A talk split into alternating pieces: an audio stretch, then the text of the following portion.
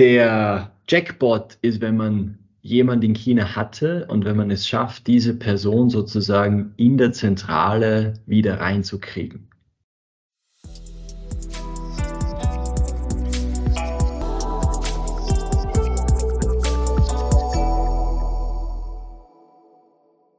Willkommen zu China Hotpot, Podcast für deutsche kleine und mittelständige Unternehmen für den Erfolg im chinesischen Markt.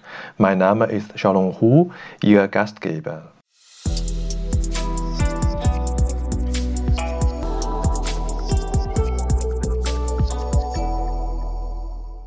Ich begrüße Sie, dass Sie heute äh, unsere Online-Experten-Talk äh, hören.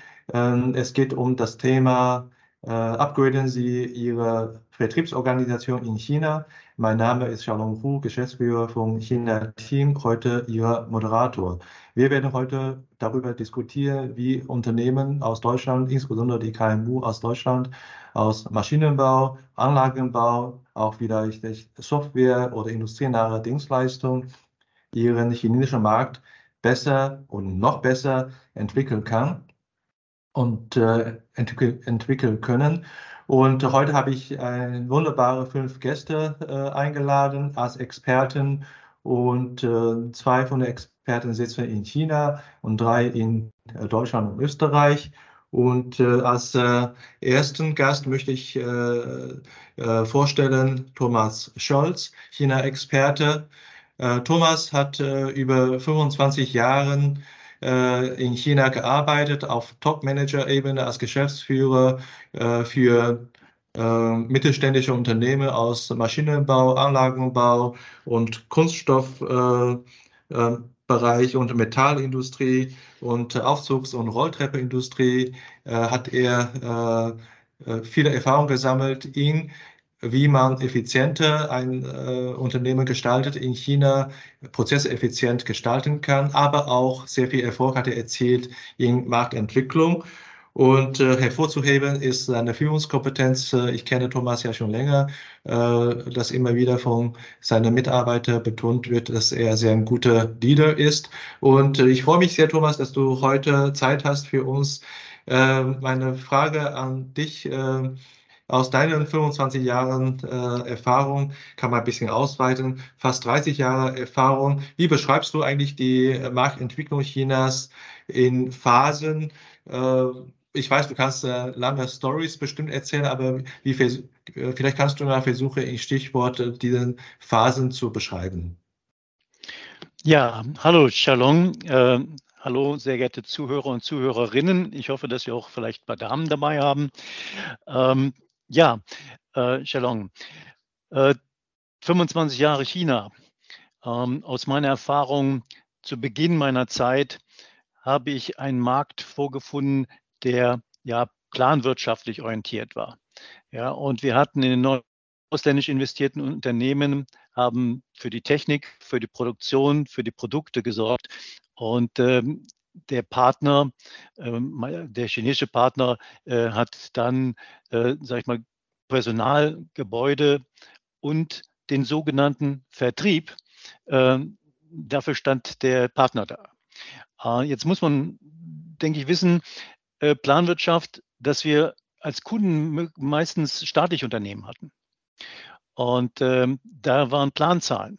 Das heißt, ein richtiger Vertrieb, wo jemand rausgeht und dann wirklich äh, nach, nach äh, ja, akribisch Kunden sucht, war damals äh, eigentlich für KMUs gar nicht gegeben. Das heißt, die Zahlen, die liefen jeden Monat. Es sei denn, dass der Absatz, der Planabsatz der staatlichen Unternehmen nicht funktioniert hat.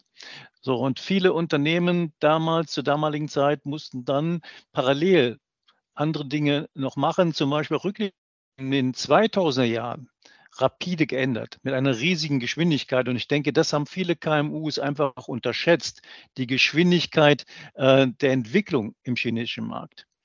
Ähm, einhergehend auch das Joint Venture äh, ab 1997 äh, umformiert werden konnten in äh, WOFIs, also Wholly Foreign Owned Enterprises auf der einen Seite auf der anderen Seite aber hat der Staat sehr stark äh, begonnen, staatliche Firmen zu privatisieren.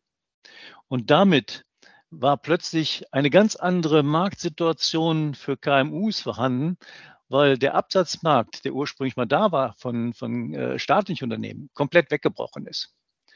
So, ähm, und ähm, das hat sich dann weiterentwickelt und ähm, aber nach wie vor war die Situation so, dass äh, viele KMUs erfolgreich waren, weil einfach die Produkte auf dem chinesischen Markt äh, noch nicht von lokalen Firmen entsprechend bedient werden konnten. Das hat sich aber sehr stark durch die Privatisierung, durch die Investitionen, die chinesische Unternehmen getätigt haben, sehr stark verändert. Und dann in der Situation, die wir heute sind, ähm, wir haben davon gesprochen, du hattest eingangs gesagt, eventuell haben uns chinesische Unternehmen überholt. Und äh, das ist aus meiner Sicht äh, in einigen Bereichen der Fall, weil man versäumt hat von den KMUs, entsprechende Maßnahmen durchzuführen. Das heißt, Neuinvestitionen in Produktionsmaschinen, Neuinvestitionen in Prozesse, ähm, dann auch Innovation, innovative Produkte für den chinesischen Markt. Ähm, das sind so Punkte, die viele KMUs einfach versäumt haben. Und jetzt ist die Situation, dass der lokale Markt, der lokale Mitbewerb sehr stark ist. Der hat neue Produktionsmaschinen, neue Prozesse auf dem höchsten Stand und der Vorteil auch der Preisgestaltung. So, und das ist, sage ich mal, eine Herausforderung, ähm, die die KMUs in heutiger Zeit stemmen müssen. Ähm, das heißt nicht, dass der Markt verloren ist. Auf keinen Fall. Aber die Herausforderungen und Anforderungen sind andere. Dankeschön, Thomas für die äh, Beschreibung, die äh, drei Phasen sozusagen. Und äh, in der dritten Phase, wo wir uns jetzt gerade befinden, ist die Situation sicherlich nicht leichter. Wie nicht leichter ist, äh, würden wir äh, von dem nächsten Gast hören. Und ähm, äh, am Rande, anhand von Internetqualität, können Sie auch, die liebe Zuhörer, raushören, wer, welcher Gast in China sich befindet, welcher in Deutschland. Und äh, der nächste Gast äh, aus äh, China mit besserer Internetverbindung ist äh, Herr Haiying Chen. Und er ist Geschäftsführer von äh, Han Automation in äh, China. Und äh, Haiying hat Maschinenbau und Wirtschaft studiert an der TU äh, äh, Darmstadt. Und er hat lange Zeit auch als Berater äh, gearbeitet und leitender Berater für das Beratungshaus Strukturmanagement Partner in, in, China. Und dabei hat er Maschinenbauunternehmen in Turnaround-Phase und auch in Expansion, Expansionsphase begleitet als Partner. Und äh, seit einigen Jahren äh, hat er die Seite gewechselt, äh, die er beschreibt, wo ich jetzt äh, als Berater sagen würde, wir sind immer noch auf derselben Seite. Das ist nun mal am Rande eine andere Meinung.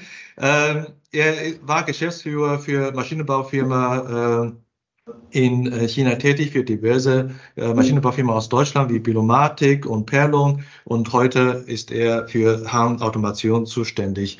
Äh, Hain, als äh, ehemals Unternehmensberater und heute Geschäftsführer, wie bewertest du eigentlich die vertriebliche Herausforderung der deutschen KMU in China? Warum ist der Markt eventuell schwieriger als sogar der EU-Markt? Ähm, hallo Shalom, vielen Dank äh, für äh, die Gelegenheit und äh, ähm, dass ich einige Beitrag leisten kann. Und sicher ist der chinesische Markt schwierig. Es ist eigentlich nie einfach gewesen und aus meiner Sicht nach den Pandemiejahren jetzt noch herausfordernder als vorher.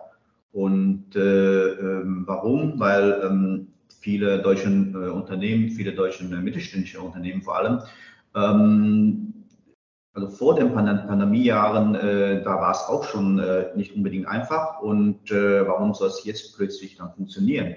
Und äh, die Herausforderungen sind nicht neu.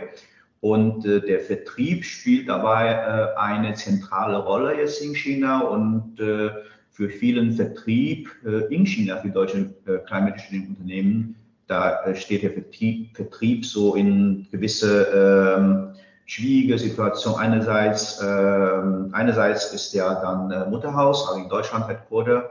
Ähm, einige Punkte hat der Manfred auch schon äh, und auch äh, Thomas erwähnt. ähm, die Produkte, sind die überhaupt äh, verkaufsfähig, ne? also zu dem Preis, der jetzt äh, verlangt wird, beziehungsweise äh, die, die, Kosten, die sich damit verbunden sind, ähm, ob da äh, Wertanalyse gemacht worden ist und so weiter.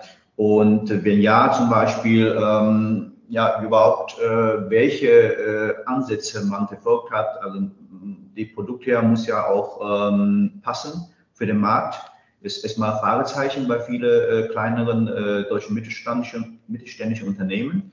Und äh, auch mit den äh, drei Jahren ähm, Zeit äh, ist äh, diese Distanz sicherlich nicht kleiner geworden. Also diese, dieses Gefühl, wie äh, Schaunum gesagt hat, ähm, auch Bezug zu dem Markt hat auch sicherlich darunter gelitten und es ist nicht getan mit äh, Online-Calls, äh, äh, Konferenzen, sondern äh, dieser Bezug zum Markt und zum Kunden hat äh, darunter gelitten. Und äh, das heißt, die Frage ist in der Tat auch, ob äh, die Produkte, die jetzt in China angeboten werden vom deutschen Mittelstand, überhaupt den jetzigen Marktbedürfnissen auch entsprechen können. Und andererseits ist es auch so, dass die Zusammenarbeit auch irgendwie nach den Pandemiejahren neu justiert werden muss äh, zwischen dem Mutterhaus und auch äh, Standort jetzt in China. Und äh, dann äh, auf der anderen Seite steht der Vertrieb natürlich äh, immer äh, zu Kunden. Und äh, die Kunden haben sich auch in den letzten Jahren eher verändert. Aus meiner Sicht ist der chinesische Markt äh, ist der dynamischste Markt jetzt äh, weltweit, zumindest die ich kenne. Und äh, die Kunden sind äh, ja in Anführungszeichen äh, verwöhnt äh, worden von äh, lokalen Anbietern. Und äh, die äh, vergleichen äh, natürlich, wurde auch schon erwähnt, nicht nur deutschen Anbieter jetzt mit deutschen, sondern auch mit chinesischen Anbietern.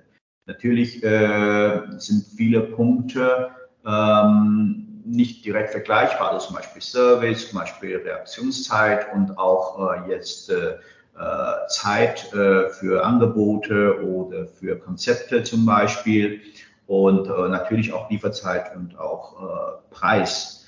Ähm, und wobei man muss auch sagen, auf dem chinesischen Markt gibt es immer, ähm, wenn man so nennen darf, auch schwarze Schafe jetzt im Markt äh, ist nicht unbedingt so, dass die äh, wirklich schlecht sind, sondern äh, geht es nur darum, ähm, dass viele jetzt vielleicht bei Projektgeschäften nicht rein Projekt betriebswirtschaftlich entscheiden, sondern zum Beispiel, die haben IPOs im Kopf, die haben Verkauf von dem Unternehmen im Kopf und möchten dann so viel wie möglich dann kurzfristig Auftragsbücher füllen.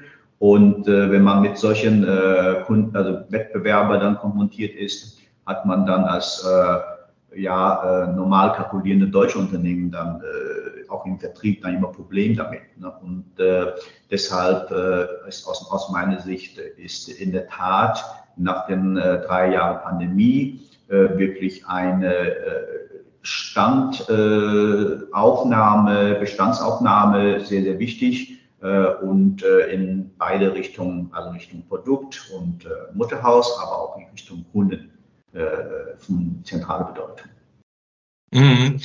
Hein, danke dir. Ich denke, als äh, Geschäftsführer in China kannst du sicherlich sehr, sehr viele von den Herausforderungen im chinesischen Markt sprechen. Als äh, nächster Gast möchte ich äh, Ihnen vorstellen, der Herr Manfred Steinkellner. Äh, Manfred ist Gründer und Geschäftsführer von Steinkellner Search GmbH und er äh, ist äh, als oder er war als junger Mensch schon nach China gereist und dort studiert und nach dem Studium hatte er hunderte von Projekten geleitet, aber auch sehr schwierige Projekte geleitet und vielleicht auch gerettet, so wie er mir beschrieben hat. Und äh, diese interkulturelle Kompetenz äh, hat er genutzt, um dann später Steinkern Search zu gründen, in die Beratung, in die Personalberatung einzusteigen und deutsche äh, KMU in China zu unterstützen und aber auch über China hinaus. Und äh, er ist äh, äh heute hier bei uns. Manfred, danke sehr, dass du Zeit hast. Äh, wir haben ja äh, von Hain gehört, äh, chinesischer Markt ist natürlich groß, aber doch sehr schwierig. Äh, was ist äh, für die deutschen und österreichischen KMU von Bedeutung, wenn man so einen Markt bearbeitet? Braucht man nicht irgendwie ein äh, formuliertes äh, äh Strategiepapier oder denkst du, dass äh, die meisten äh, KMU äh, würden dann sagen, oh mein, dann wir verkaufen unsere Produkte, das war's, wir brauchen kein Papier. Was denkst du? Margret, kannst du nochmal entmuten? Danke. Sorry, pardon. Ähm, ich glaube, Sie brauchen die Strategie und Sie brauchen einen Haing oder einen Paul. Ähm, es ist die Kombination von beiden. Ich brauche die, die Leute dort, die ein Gespür haben und, und wollen und irgendwo auch können.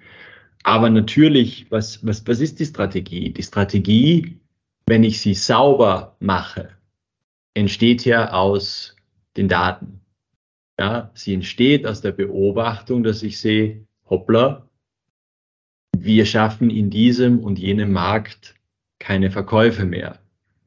Wir glauben aber, dass wir zum Beispiel regional, warum auch immer, in Dumbai etwas schaffen können. Oder wir glauben, dass wir im Marktsegment E-Mobilität die beste Lösung haben. Oder wir glauben, dass weil viele E-Mobilitätsanbieter wir diese gewinnen können, weil wir sie eben in China und in Europa entwickeln und unterstützen können. Das heißt, nicht die Strategie im Sinne von, da schreibe ich jetzt mal schnell, schnell was hin. Äh, da haben wir uns mal 30 Minuten Zeit genommen und haben gesagt, Strategie ist gleich Attacke. Von der spreche ich nicht. Sondern ich spreche tatsächlich irgendwie von dieser Strategie, wo man wiederum basierend auf den Daten überlegt hat, wie könnte das klappen und dann zusammen mit dem Team in China geschaut hat, schaffen wir das so? Mach, macht das Sinn? Ähm, und ja, davon halte ich sehr, sehr viel, weil das erzeugt wiederum Klarheit. Es erzeugt irgendwie auch die Stärke, in gewissen Bereichen leichter Nein zu sagen. Und es hilft aber auch wiederum dem Team in China nach Europa gegenüber zu kommunizieren und zu sagen, schaut's, überall können wir nicht. Oder wenn wir da auch wollen, brauchen wir noch Leute. Also es, es, es tut auch diesen Umsetzungsgedanken, damit ich dann die Ziele erreiche, stärker in Gang setzen, weil natürlich erfahrene Teams sagen werden, mit dem und dem Weg schaffen wir es, für den und den Weg brauche ich aber noch die und die Ressourcen. Und das sind, glaube ich, wichtige Gespräche, weil nur zu sagen, macht's jetzt mal, ist natürlich in dieser Marktsituation zu wenig. Mhm, danke dir. Äh, ja, also ich stimme dir voll zu. Eine äh, Mischung aus Paul und Haiying wäre das Beste. Äh, äh, Paul wird dann noch äh, drankommen als unser fünfter Gast und äh, zwischendurch würde ich gerne äh, den nächsten Gast äh, nochmal vorstellen, äh, äh, den Benjamin Kreuzfeld, Geschäftsführer vom Konfuzius-Institut in Leipzig. Und äh, Benjamin äh, spricht fließend äh, Chinesisch obwohl er äh, sein Sinologiestudium mit Japaner absolviert hat. Ja, und äh, der hat äh, nach seiner Promotion in Politikwissenschaft äh, in China auch eigene Start-up gegründet und später noch als Geschäftsführer für chinesische Unternehmen gearbeitet. Somit hat, hatte er optimale Voraussetzungen, um die äh, Geschäftskultur Chinas äh, kennenzulernen. Und äh, sprich äh, Kultur ähm, er ist ein Vermittler von Kultur und auch ein Brückenbauer. Und das kann er ja am besten tun, wer er jetzt heute als Geschäftsführer vom Konfuzius-Institut in Leipzig ist. Äh, Benjamin, vielleicht kannst du uns äh, aus deiner Rolle heraus äh, ermitteln, wenn wir ja, äh, ja, Strategie brauchen für ein Unternehmen, für sein China-Geschäft. Und man muss natürlich auch die Kenntnis haben über den Markt. Wie bewertest du eigentlich die China-Kompetenz der Geschäftsführer, Gründer, Manager, Eigentümer der deutschen KMU? Äh, vielen Dank für die Einladung und ich führe das tatsächlich vor allem darauf zurück, auf meine äh, Erfahrung in China als Manager ähm, und, von Startups.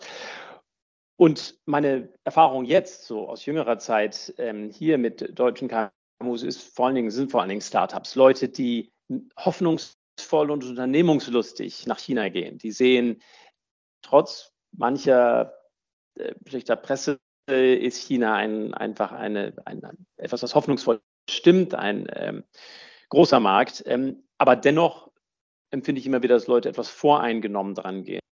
Thomas Scholz hat es sehr gut gesagt, dass da, also es gab Phasen, aber viele stecken halt einfach auf, auf, Basis der Informationen, die sie kennen, immer noch in einer vorherigen Phase. Sie denken, äh, ich komme da äh, als deutsche Firma an, deutsche Marke und werde da in, mit großem Selbstvertrauen operieren können. Und äh, vielleicht, witzigerweise hat gerade Ministerin Stark-Watzinger vor zwei Tagen äh, beim Mirix in Berlin auch wieder die mehr Selbstvertrauen der Deutschen gefordert in Wissenschaft und, und Wirtschaft. Und ähm, ich glaube, man muss auch Bescheidenheit an den Tag legen und äh, erkennen, dass China, wie er auch gerade Haing beschrieben hat, äh, äh, weit nach vorne geprescht ist in vielen Bereichen und man da ein bisschen Bescheidenheit, sogar Bewunderung ähm, an den Tag legen kann. Und das ist manchmal, wo es so ein bisschen hapert. Ähm, dann würde ich noch auch kontrastieren, vielleicht dazu sagen, ähm, dass eine große Fähigkeit, ich generalisiere natürlich, aber dass, dass deutsche KMUs typischer, typischerweise gerade die, ähm, die, die Manager perfektionistisch und relativ regelbasiert sind. Das ist ja sehr positiv, aber dem gegenüber steht äh, Improvisation und Fleiß in China. Auch Banalität vielleicht, aber der Fleiß, ich habe es selbst erlebt über Jahre, über 20 Jahre äh, immer mal wieder dort und das ist ähm, ein, ein ständiges äh, Nachdenken verbessern. Ähm, vorhin sprach Manfred Steinkenner viel über den Service. Das ist unermüdlich und das ähm, muss einfach dazukommen. Und darunter liegt, glaube ich, insgesamt so ein Grundpessimismus vielleicht eh, bei aller Unternehmungslosigkeit, so was das Weltgeschehen betrifft und in, in Deutschland und im deutschsprachigen Bereich und äh, in China ein fast immer noch hemmungsloser Optimismus, der, also jetzt hat unsere Stunde geschlagen. Und ich glaube, das, das alles zusammen ist was, ähm, äh, ja, China-Kompetenz bedeutet eben empfindsam sein für diese verschiedenen Kontraste und da, damit arbeiten. Ja, danke dir für deine äh, Impulse. Ja, nachdem wir jetzt nun einiges über die Marktentwicklung insgesamt äh, als Rahmenbedingungen äh, diskutiert und gesprochen haben, würde ich äh, die nächste Frage im Bereich Produkt und Technologie sprechen. Dabei äh, habe ich auch Paul äh, eingeladen, Paul Jing. er ist Geschäftsführer von der Softwarefirma Industrie Informatik aus Österreich in, in China. Und äh, Paul äh, habe ich vor fünf Jahren äh, kennengelernt und damals habe ich auch genau schon gemerkt, sofort gemerkt, er ist genau das, was äh, eigentlich jedes KMU-Unternehmen als Mitarbeiter sich wünscht. Und er hat äh, in Deutschland studiert, hat äh, das Mindset, die deutsche Mindset, aber auch das Verständnis und der chinesischen Businesskultur und er verbindet Business mit Technik wunderbar und auch übrigens sehr fleißig, hat in weniger Jahre äh, das Geschäft von Industrieinformatik in China deutlich verbessert. Und Paul, danke, dass du heute trotz deinem Stress äh, im Geschäft äh, äh die, äh, die Gelegenheit nutzt, uns äh, deine Sicht zu teilen.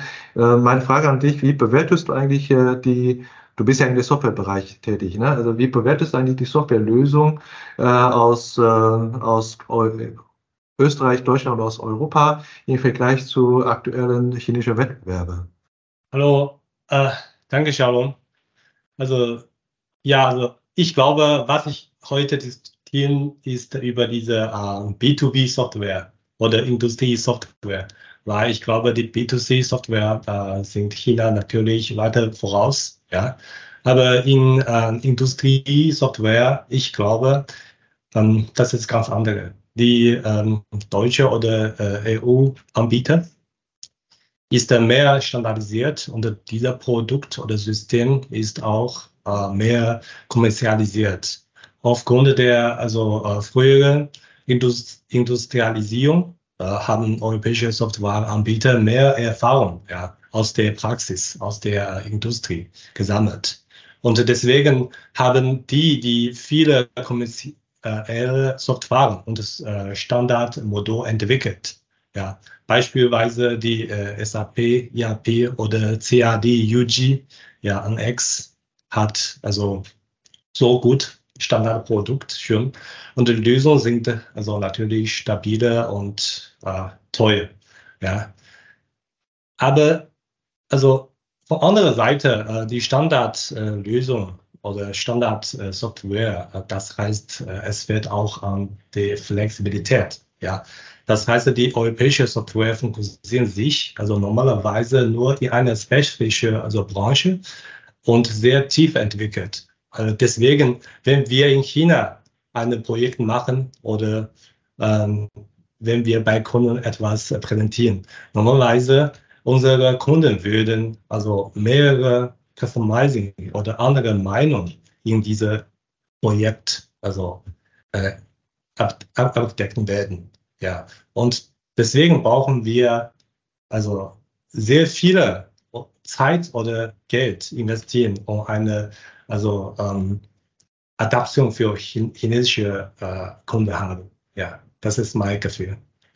Okay, das heißt ja. eben kurz gesagt, du sagst, äh, pari pari, äh, Standardisierung ist die Stärke, aber auf anderer Seite äh, seid ja. ihr oder seid ihr in dem Fall europäische Anbieter nicht sehr flexibel. Und wie sieht's aus äh, in der äh, Hardware-Bereich, Herr Heiling? Äh, wie bewertest du eigentlich da die äh, Technologievergleich zwischen europäischen Anbietern, wie ihr seid, und äh, chinesische Anbieter auf dem Markt? Ähm, da muss man schon ein bisschen unterscheiden, weil äh, so ein chinesischer Anbieter an sich äh, gibt es nicht, weil gibt es ja große Anbieter und äh, äh, kleinere Anbieter. Und äh, technologisch, wenn man die großen chinesischen Anbieter betrachtet und vergleicht mit äh, europäischen Anbietern in China, dann würde ich sagen, ist eigentlich auf Augenhöhe. Also da gibt es sicherlich natürlich, je nachdem, welche Branche, welche Application, welche Produkte, jeder hat äh, äh, mehr oder weniger Erfahrung, aber insgesamt würde das nicht sagen, dass es ein deutlicher Gap gibt zwischen europäischen und großen chinesischen Anbietern. Sicherlich hat deutsche oder europäische Anbieter mehr Erfahrung jetzt aus den letzten Jahrzehnten jetzt in Europa, aber das wird ausgeglichen in gewisser Weise äh, durch äh, die äh, Marktkenntnisse oder näher zu, zu Kunden durch den chinesischen Anbieter. Also das ist auf jeden Fall ein Wettbewerb auf Augenhöhe. Okay, also wir hören in der Hardware-Bereich sogar ist noch mehr auf Augenhöhe. Und Frage an Thomas, Jetzt wird wahrscheinlich immer schwieriger, ein Gebiet zu finden, wo deutsche Technologie äh, immer noch äh, klar in äh, Vorsprung steht. Aber selbst wenn man so ein Gebiet findet und sich äh, gerade in eine, so eine Nische sich befindet, und äh, heißt das, dass man da gleich äh, Markterfolg hat oder was muss man auch aufpassen, dass man seine Technologie auch auf den Markt passt? Ja, ich denke, Manfred hat das jetzt schon in seinem Vortrag erwähnt. Produkte müssen relevant für den, für den Nutzer sein. Ähm, und äh, die Produkte, auch wenn man führt, äh, sind wir zumindest jetzt aus deutscher Sicht äh, immer technikverliebt und äh, unsere Produkte sind overengineert. Ich möchte das an einem Beispiel nennen. Ähm, ich war in einem Betrieb gewesen, äh, in einem chinesischen Betrieb, äh, da standen 100 Stanzen. Und äh, die waren zwar aus Japan, nicht aus Deutschland. Und dann war eine Stanze beziehungsweise eine CNC-Maschine, Allrounder, aus Deutschland. So, sicherlich, die konnte alles Mögliche. So, die Frage ist nur, und wenn wir zum Thema Umsatzsteigerung kommen, äh, was hätte ich lieber? Die 100 Maschinen oder nur eine Maschine?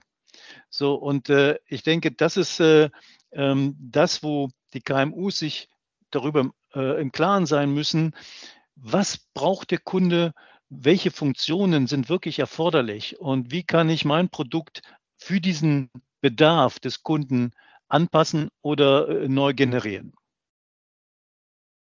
Ja, und ähm, daher äh, sollen wir jetzt schnellst auch äh, wirklich in die äh, Umsetzung der äh, Vertriebsmaßnahme äh, gehen. Und eine der, der Themen ist die Positionierung. Und äh, wenn Technologie allein nicht entscheidend ist für den Markterfolg, ist, äh, so wie Thomas, wie du sagst, ist eigentlich der äh, Kundenwert ist total wichtig. Und dann heißt es ja, äh, doch die Kernkompetenz im Vertrieb ist doch die Problemlösungsfähigkeit. Äh, Heilin, wie ist da äh, deine Erfahrung in diesem Gebiet? Ja, natürlich ist ähm, wichtig in diesem Bereich äh, Problemlösungskompetenz. Äh, was sonst äh, kann äh, deutsche Anbieter jetzt äh, äh, vorweisen, weil ist eigentlich ähm, naheliegend, weil ähm, also Deutschen aus meiner Sicht sind nicht Vertriebstalente Nation. Also das ist ja einfach ähm, so verkaufen, so richtig gute Verkäufer die ja begeistern äh, können oder motivieren können, äh, da gibt es sehr, sehr selten jetzt, äh, jetzt in deutschen Unternehmen. Und sowieso sind die chinesischen Wettbewerbe da schon besser aufgestellt und in Anführungszeichen auch bei kreative Verkaufsmethoden. Und also was bleibt übrig für deutsche Unternehmen? Da muss man einfach zurückkommen auf was man, wo man stark ist, also Problem lösen und äh, Technik und äh, auch überzeugend äh, rüberzubringen und am, am, Ende des Tages natürlich für die Kunden in China das gleiche wie in Deutschland. Man will ja die Probleme gelöst haben und äh, äh, das ist eigentlich, was deutsche Firmen dann äh, gut können und ich denke, darauf soll man sich auch konzentrieren. Mhm, mhm, ja, Problemlöse als Kernkompetenz gewinnt äh, als äh, die deutschen Unternehmen Vertrauen. Vertrauen ist wichtig für das Business. Wir haben hier eine Zwischenfrage aus dem Publikum äh, von Joachim Armin. Herr Armin, äh, guten Morgen. Äh, er fragt, äh, wie sehen die Situation, wie sehen wir die Situation, die durch die Pandemie kommen? Viele verlieren Vertrauen in Supply Chain von China. Apropos ziehen zurück aus China und in die anderen Länder, äh, können, Stichwort schaffen, schafft es die Chinesen, äh, Vertrauen zurückzugewinnen. Also sprich, jetzt geht es ein bisschen äh, auf Makroökonomie-Ebene. Äh, wie ist das äh, Geschäftsverhältnis zwischen Europa und China? Ich denke, ist zwar nicht ganz unser Thema, aber gehört zu dem, zu dem Rahmen. Äh, ich würde gerne die äh, Frage an Hain an dich stellen, äh, weil du ja in China das Geschäft für deutsche Unternehmen eigentlich leitest. Wie siehst du das? Äh, äh, wie äh, werden die deutschen äh, Unternehmen weiterhin in China, deutsche Kunden weiterhin in China bestellen? Ähm, also wir haben eine ganz klare Strategie, also in China für China. Also ich glaube, für die meisten Unternehmen ist es auch so. Und äh, in China, ähm, also China ist kein Billiglohnland mehr und äh, in China zu exportieren, äh, zumindest was jetzt die Anlagen und Maschinenbau betrifft, ähm, nach Europa zu liefern, äh, ist äh, sicherlich nicht, äh, ähm, nicht, nicht, nicht einfach. Und da gibt es auch ist Alternative jetzt in Osteuropa und so, und so weiter.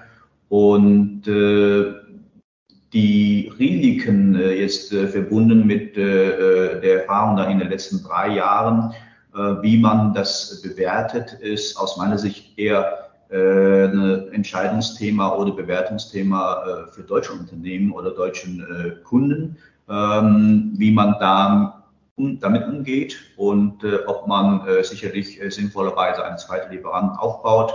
Und also China hat sich eigentlich wenig geändert.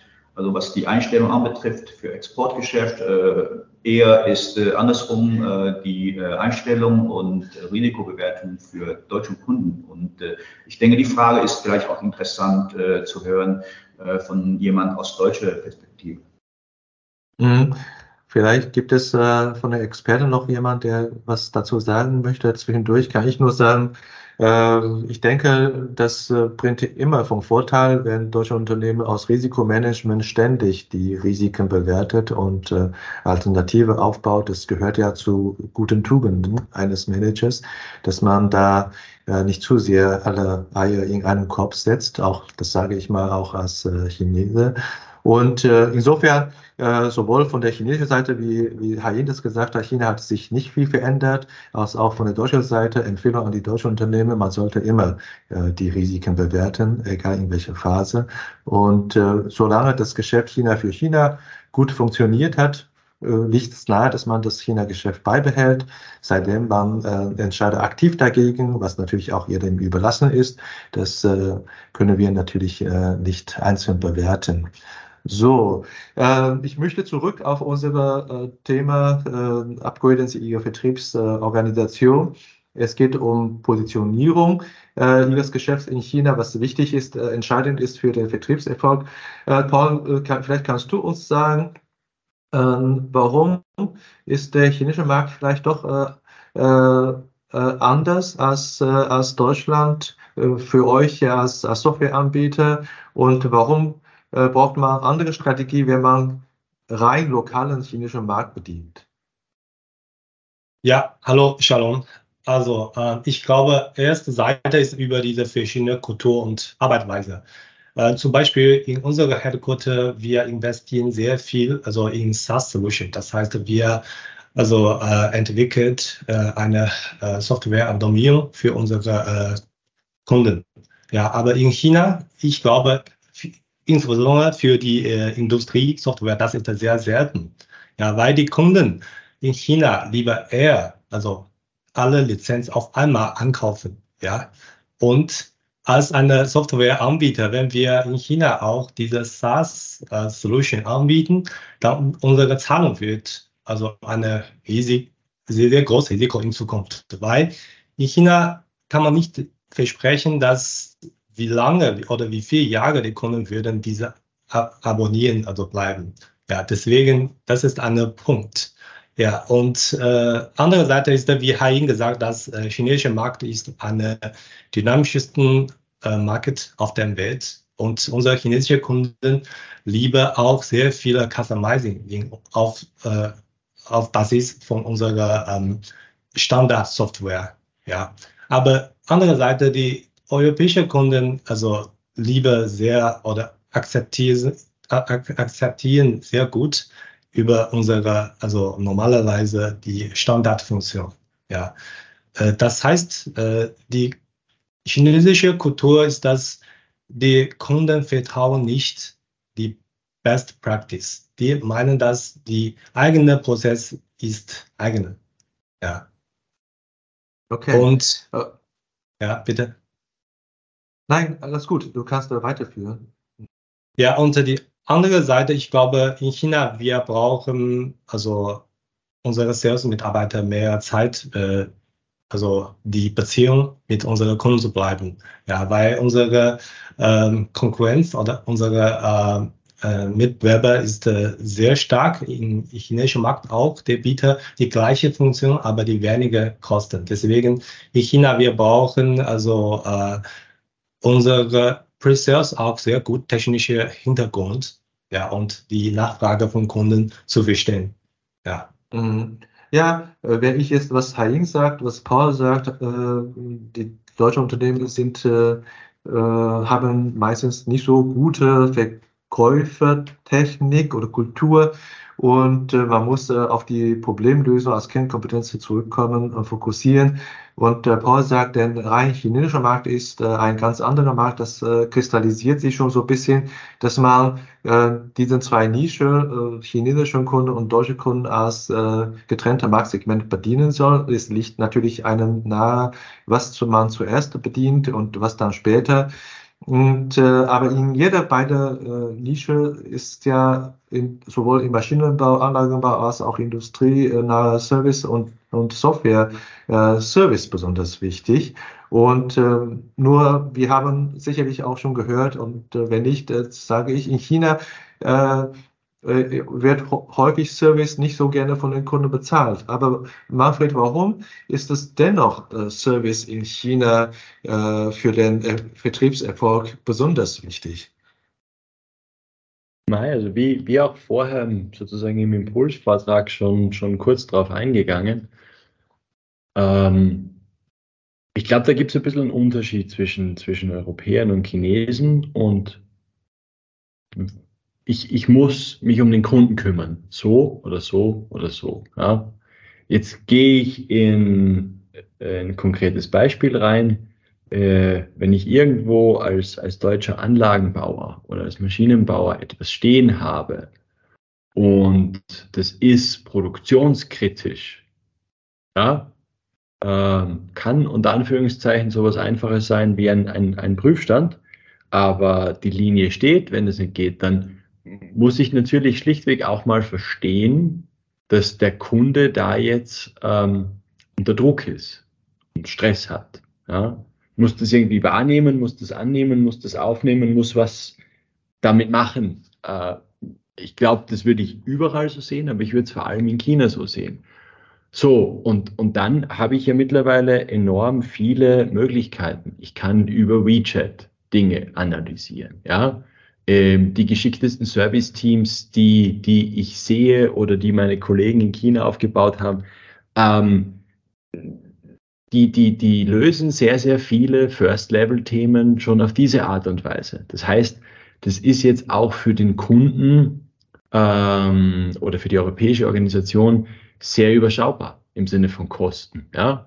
Nächste Stufen ist zum Beispiel mit, äh, mit 3D-Brillen zu arbeiten. Ja? Ich kenne einen deutschen Maschinenbauer aus Nürnberg, die das letztes Jahr eingeführt haben oder in der Corona-Pandemie, dass man in dringenderen Fällen eine Glasbrille verschickt, wodurch dann der Kunde im Endeffekt die 3D-Brille aufsetzt und man dann gemeinsam remote dran arbeitet, ja.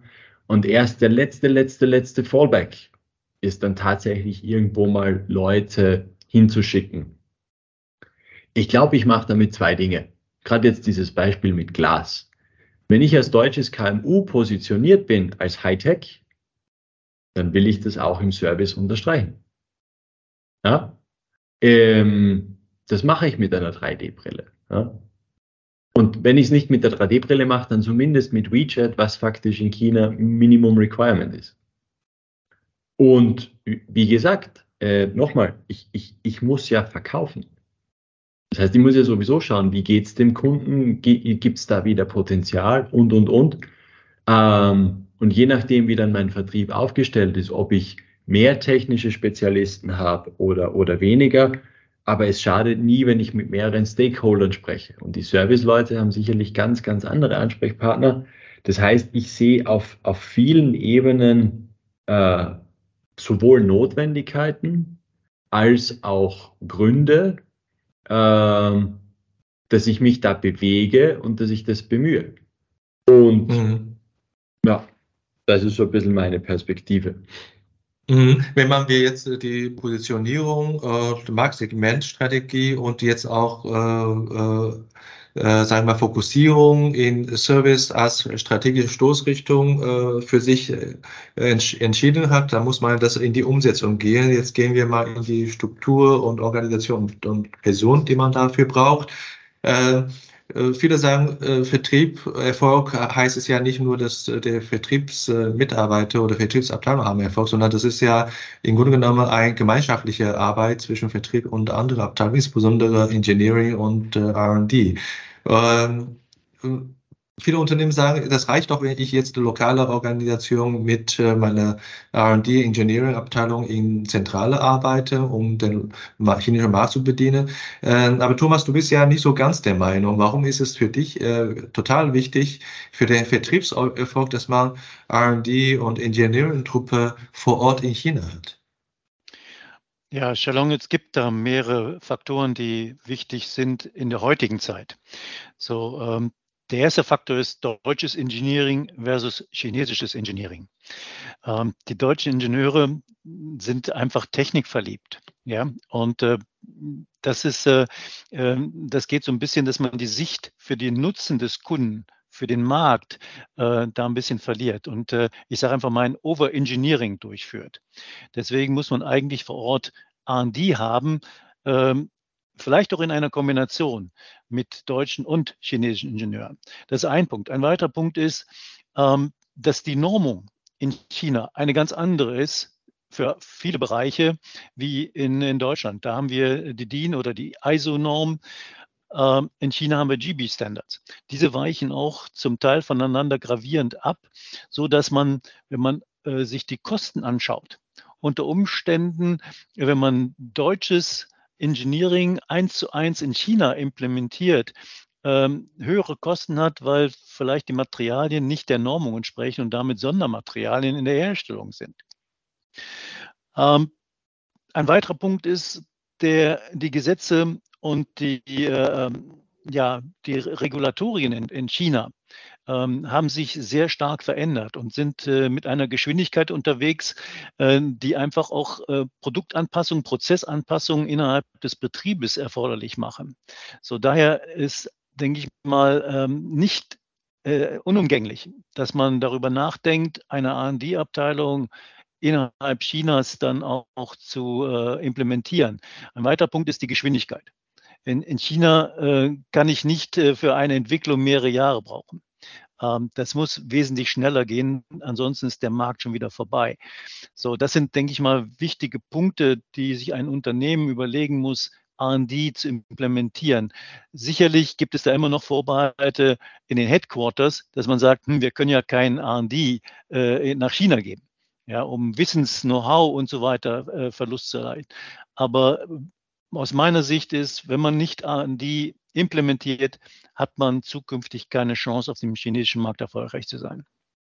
Mhm, mhm. Ja, wir haben noch ein bisschen Zeit für Publikumsfragen. Vielleicht gibt es hier und da nochmal Kommentar, welche äh, Success Factor Sie noch sehen in der chinesischen Markt und, und von den äh, Experten noch wissen, äh, von der Erfahrung profitieren. Ähm, wir haben ja vorhin äh, über die äh, Verkaufs- oder Vertriebskompetenz deutscher Unternehmen gesprochen, in allgemein. Und äh, Thomas, du hast auch gesagt, wir brauchen lokale Ingenieure, weil wir bestimmte lokale äh, Kompetenz brauchen in dem Bereich äh, Engineering. Und äh, Manfred, wenn ich jetzt, äh, du bist ja in, interkulturell äh, als Brückenbauer auch tätig, kennst da äh, sicherlich aus. Welche ähm, äh, besondere äh, Verkaufskompetenz muss man äh, als chinesische Verkäufer haben, um da erfolgreich zu agieren? Verkaufskompetenz als chinesischer Verkäufer ähm, für technische Lösungen meinst du, ne? Genau, das ist äh, Maschinenbau, Anlagenbau, Software, äh, technische nahe Dienstleistung. Ich, ich glaube, ich glaub, es, sind, es sind zwei Dinge. Das eine, das eine ist schlichtweg äh, sozusagen die, die äh, wie nenne ich es, die Standardverkäufer, ähm, so ein Sales naturell, äh, dass man kommunikativ ist, dass man viel nach außen geht, dass man viel erfragt, also all diese Dinge. Ich glaube aber auch gerade bei den äh, techniklastigeren KMUs ist es tendenziell so, dass im, im Zuge dieses ganzen Vertriebsprozesses ähm, der chinesische Kunde sehr viel Know-how erwartet im Sinne von, ihr seid die Experten, macht uns einen Vorschlag und es tendenziell das erfordert, dass man innerhalb der eigenen Organisation wieder stark auf die Kollegen in China und in Deutschland zugeht. Der Dokumentationsgrad bei vielen KMUs, den ich so kenne, ist überschaubar. Das heißt, ich, ich brauche da auch ein bisschen die Fähigkeit, des Projektmanagers, dass ich wieder weiß, auf wen gehe ich zu, wer hat dieses Know-how. Ähm, wenn ich dieses Know-how bis Mittwoch brauche, weil ich dem Kunden zugesagt habe, dass ich es am Donnerstag liefere, ähm, wen muss ich zwei Tage davor anschreiben, wen muss ich vier Tage davor anschreiben, wo brauche ich zwei Wochen. Das sind so Banalitäten, die, wenn alle Leute und das ganze Know-how im gleichen Büro ist, sehr, sehr simpel sind. Aber wenn ich es über 8000 Kilometer Distanz spiele mit ein paar Kollegen in Deutschland, die vielleicht nicht so interessiert sind an den China-Projekten und, und, und, und auf der gleichen Seite aber sozusagen Wettbewerbsdruck, dann, dann werden diese Dinge wichtig, weil so wie viele, äh, vor allem Paul und auch Haing vorher schon gesagt haben, ich habe andere Geschwindigkeiten am chinesischen Markt und ich muss die bedienen können und ich muss liefern können. Ähm, und nichts ist schlimmer, als zu sagen, ihr kriegt es Anfang nächster Woche und es dauert dann zwei Wochen länger. Unabhängig, was der Grund dafür ist. Ja. Und äh, du hast ja vorhin äh, in deinem Vortrag nochmal erwähnt, äh, ich erinnere mich relativ oben, dass man äh, für den Vertriebserfolg in der Struktur auch ein äh, Systemunterstützung braucht im Sinne von CRM, Customer Relationship Management Tool. Ähm, ich meine, ein System heißt es ja, dass man auch Leute braucht, die mit dem System äh, arbeiten möchten und können. Und Thomas, wie ist da äh, deine Erfahrung aus deiner 25 Jahre äh, China äh, Zeit. Wie ist da die Anwendung von CRM-Systemen unter den deutschen Unternehmen verbreitet und wie ist da die Kultur im Arbeiten im Vertrieb mit so einem System? Ähm, ja, das ist eigentlich erstaunlich, dass äh, viele KMUs eigentlich den Vertrieb überhaupt nicht wirklich kontrollieren. Äh, das heißt, CRM-Systeme sind zumindest nicht sehr breit im Einsatz, so viel ich weiß. Wir haben das damals eingeführt äh, aus dem Grunde, einfach die Daten, die Kundendaten für das Unternehmen zu sichern. Weil man muss äh, eigentlich auch sehen, dass die Sales-Leute zum Teil auch eigenständig sind und äh, Firmen zum Teil auch wechseln und Kundendaten und solche Dinge mitnehmen äh, als ein Aspekt. Aber es kann auch sein durch Gesundheit oder auch durch Un Daten nicht mehr zur Verfügung hat äh, fürs Unternehmen, dann sind die, ist, kann es ein sehr großer Schaden sein. Deswegen ist es eigentlich auch äh, von der Risikoabschätzung oder Risikominimierung sehr wichtig, dass man in diesem im Vertrieb äh, ein System implementiert hat, um das sicherzustellen. So, und das habe ich äh, in, in verschiedenen Unternehmen, die ich geleitet habe, äh, war das mit eine Priorität, solche Systeme zu implementieren, um, wie gesagt, äh, Kundendaten und, äh, sicherzustellen für das äh, Unternehmen unabhängig von einem Vertriebsmitarbeiter. Zu der Frage, ob die das gerne haben. Wir haben eine kurze Unterbrechung von äh, Thomas. Äh, ich schiebe die kurze Frage. Thomas, bist du wieder zurück? Ja, ich bin wieder zurück. Okay. die Frage, ob Sie gerne haben, hast du gesagt. Ja, richtig, ja. Und äh, möchtest du den Punkt noch weiterführen, äh, ob die Vertriebsmitarbeiter dieses Tool weit, äh, gerne haben? Ähm, ja, auf der einen Seite ähm, erleichtert das deren Arbeit, deren Verfolgung ähm, von Kundenaufträgen und äh, den Ständen, wo die, wo die Aufträge stehen, um auch Antworten an den Kunden geben zu können. Auf der anderen Seite wird das natürlich auch von äh, deren Seite so ein bisschen als ja, äh, Kontrolle empfunden. Ja, und ähm, das ist auch so. Das muss man ganz klar sagen. Und da sind, gewisse Widerstände, die man, die man äh, schon auch erlebt bei den chinesischen Mitarbeitern. Mhm. Meine letzte Frage richtet sich an die zwei Brückenbauer unter uns, äh, Benjamin und Manfred. Äh, wir haben heute in kurzer Zeit eigentlich von äh, Rahmenbedingungen in China zu Vertriebsstrategie und auch Struktur und Optimierungspunkte in Personal und in System, in Prozesse gesprochen im Vertrieb. Äh, das sind ja viele Kompetenzfragen bezüglich chinesischen Markt.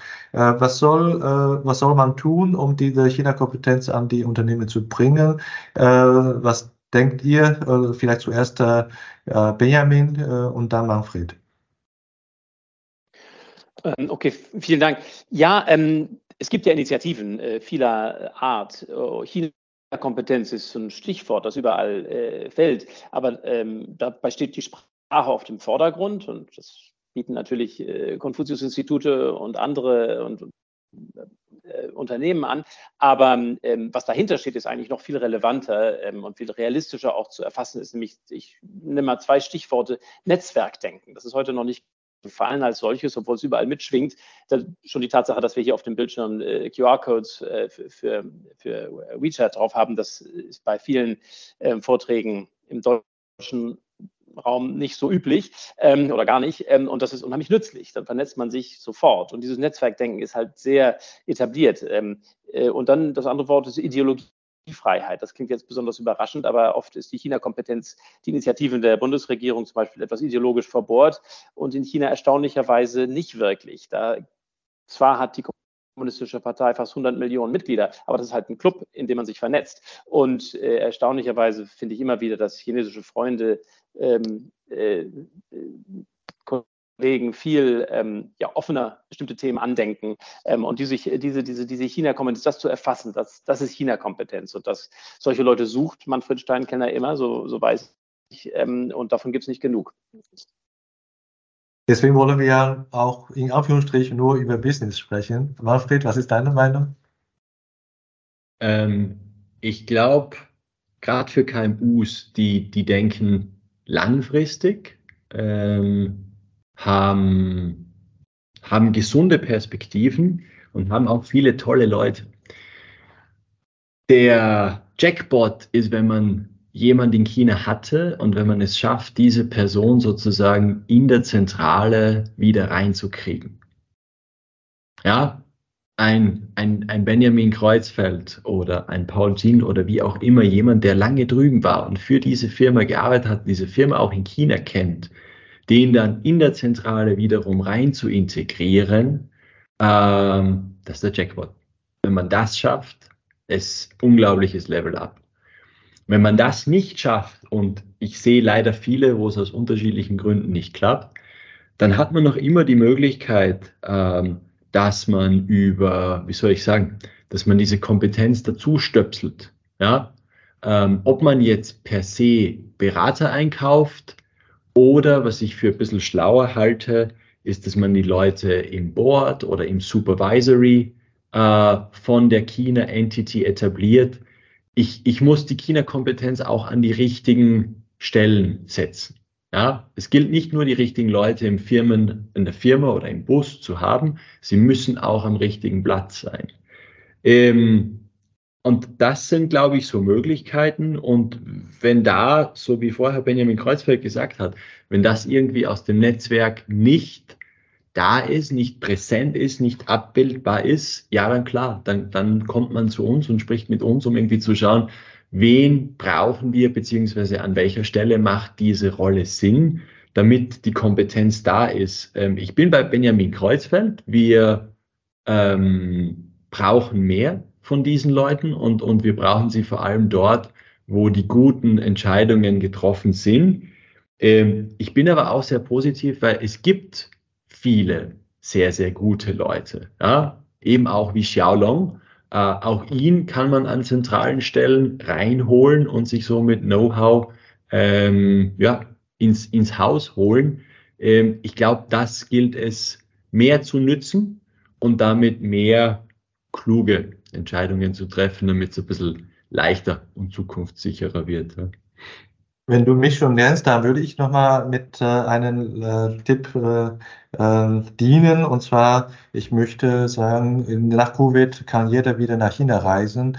Äh, nutzt die Gelegenheit, um den Markt vor Ort auch wieder zu besuchen. Mach äh, als Unternehmer dein eigenes Bild und entscheide dein eigenes Bild. Das ist immer besser, als indirekt Informationen zu äh, bekommen. Dankeschön für Ihre Zeit und äh, ich äh, würde sagen, bis äh, nächstes Mal. Das war unsere heutige Episode. Ich bin Xiaolong Hu, Ihr China-Coach für Ihren Geschäftserfolg. Wenn Sie als deutsche KMU noch mehr über China wissen möchten, empfehle ich Ihnen unsere kostenlose englischsprachige Webinarserie China Webinar zu besuchen. Oder schreiben Sie gerne eine Mail an mich persönlich unter der Webseite china-team.com. Mit über 100 China-Experten können wir Ihnen gerne weiterhelfen. Bis nächstes Mal und 再见.